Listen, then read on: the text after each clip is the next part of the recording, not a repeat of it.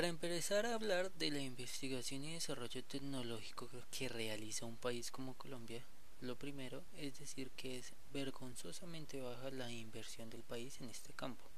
tal como lo constatan tanto los informes del Banco Mundial como la UNESCO, la Organización de las Naciones Unidas para la Educación, la Ciencia y la Cultura, donde según estos datos, más recientes que proporciona el primero de estos organismos, Colombia invierte en este campo apenas un 0,24% del Producto Interno Bruto, una producción incluso inferior a los recursos que se asignaron hace dos décadas, cuando la inversión alcanzó un pico. Eh, las comparaciones internacionales que nos proporcionan estos organismos dejan mucho que desear ya que Colombia apenas invierte una décima parte del promedio de los países de la OCDE, es decir, de la Organización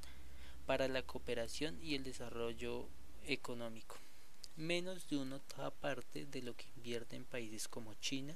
y una séptima parte de lo que invierten en promedio países de renta media alta a los cuales pertenecemos. Y nos encontramos no solo por debajo de Brasil, el líder latinoamericano de este campo, sino también de otros de la región como Argentina, Costa Rica, Cuba, Chile, Ecuador, México y Uruguay. Con estos datos podemos decir que Colombia no es claramente un país pionero en la producción de investigación y desarrollo tecnológico. Y en conclusión, considero que los contenidos y temas abordados por el curso fueron de gran ayuda para abrir los ojos y la mente ante la importancia de la investigación y el desarrollo tecnológico de una sociedad, ya que ésta permite a las empresas tener productos y o servicios competitivos ante el mercado global y de esta forma contribuir al desarrollo general de un país.